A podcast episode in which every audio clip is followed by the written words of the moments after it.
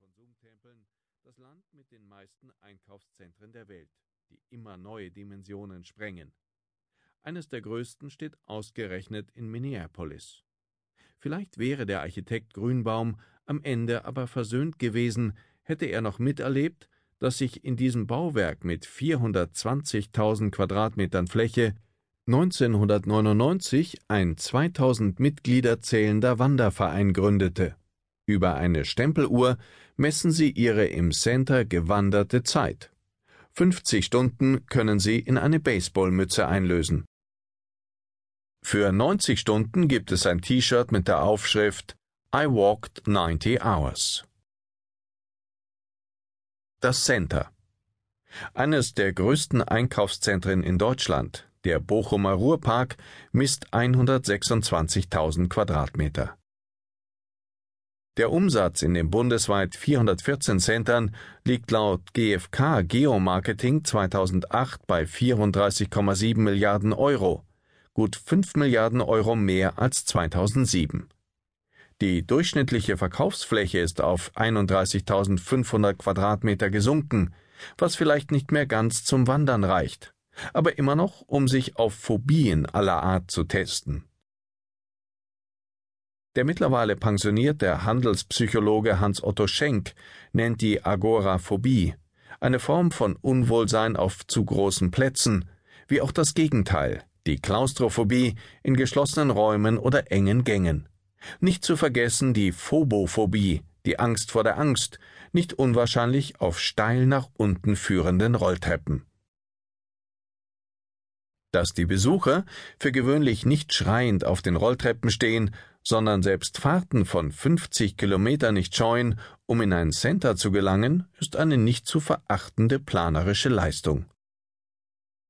Die besteht darin, dem Besucher trotz 20 Meter langer Rolltreppen nicht nur keine Angst, sondern möglichst einen Lustgewinn zu bereiten, egal ob sie shoppen, gucken oder Kaffee trinken. Schenk spricht von Tiefenpsychologie und emotionalen Reizen. Man darf sicher sein, dass in einem Center vom Bodenbelag bis zur Hintergrundmusik, vom Schaufenster bis zum Duft bzw. Nicht-Duft alles seinen Sinn hat. Selbst die Sitzgelegenheiten gelten als strategischer Ort. In den USA sind Bänke stets ohne Rückenlehne aufgestellt, um die Besucher vom Verweilen abzuhalten. In Deutschland ist es umgekehrt. Hier setzt man auf Lehne und Gemütlichkeit, um die Menschen so lange wie möglich im Center zu halten, weil man glaubt, den Ladeninhabern so willige Käufer zu bescheren. Genau darum dreht sich alles bei ICE. Hamburg-Poppenbüttel, Hegpark 30.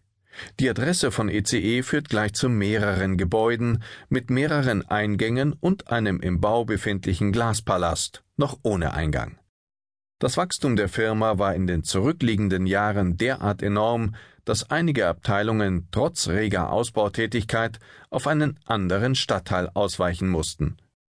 Die ECE e betreibt seither auch einen internen Shuttle-Service. Die Welt in den Gebäuden wirkt sehr hanseatisch, man könnte auch steif sagen. Und dann schwingt da noch eine gewisse Aura, ein Selbstbewusstsein, wie man es vom FC Bayern München kennt. Entwickeln. Jan Röttgers entwickelt seit Jahrzehnten Shopping Center für die ECE. E. Die Herausforderung? Als Entwickler schon den gesamten Lebenszyklus eines Shopping Centers im Blick zu haben bevor er an Details wie Bodenbelag, Duft oder Nicht-Duft denkt, braucht Röttgers zunächst ein Grundstück. Soweit es geht, ist das die A-Lage.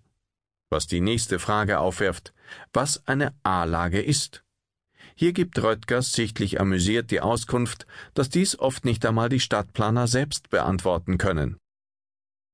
So erstreckt sich die Einkaufsstraße in Heidelberg über fast zwei Kilometer, in Oldenburg ist es wiederum ein Rundlauf durch die ganze Innenstadt. Was davon A-Lage ist und was nicht, muss in jeder Stadt neu überlegt werden. Man darf davon ausgehen, dass man das bei ICE e ziemlich genau weiß und auch wo und wann Brachland oder Gebäude zum Verkauf stehen. Mitunter hat man über Dritte schon ein paar Flächen gekauft, ohne dass von einem Einkaufszentrum oder ECE die Rede war. Man schickt Marktforscher aus, die für eine erste wirtschaftliche Prognose Alters- und Haushaltsstrukturen sowie Zu- und Abwanderungsstatistiken der Stadt ermitteln. Wir brauchen für einen Standort einen Einzugsbereich von mindestens 200.000 Menschen, sagt Röttgers.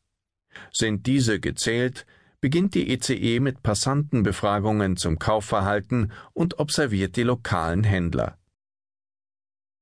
So entsteht ein Diagramm, das aufzeigt, was in der Stadt angeboten wird, was nicht, welcher Händler erfolgreich ist, welcher nicht.